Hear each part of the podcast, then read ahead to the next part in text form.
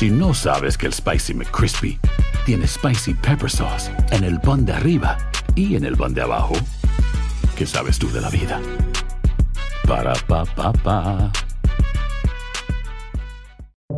Buenos días, estas son las noticias en un minuto. Es martes 15 de agosto. Les saluda Max Sides.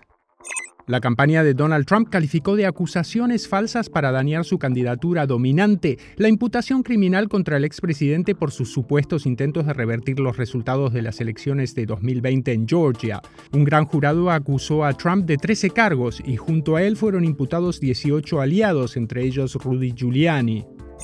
El gobernador de Hawái, Josh Green, dijo que esperan hallar entre 10 y 20 víctimas más por día a medida que avance la búsqueda tras los incendios en Maui. Según Green, hasta ahora se ha cubierto un 25% de las zonas afectadas y la cifra de muertos subió a 99. Una mujer de Texas, Cecily Aguilar, fue condenada a 30 años de prisión por colaborar con su novio, el militar Aaron Robinson, en el asesinato de la soldado hispana Vanessa Guillén en 2020.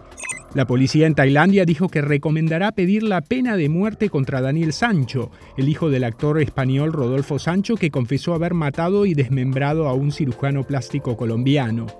Más información en nuestras redes sociales y univisionoticias.com. Si no sabes que el Spicy McCrispy tiene Spicy Pepper Sauce en el pan de arriba y en el pan de abajo, ¿qué sabes tú de la vida? Para, pa, pa, pa.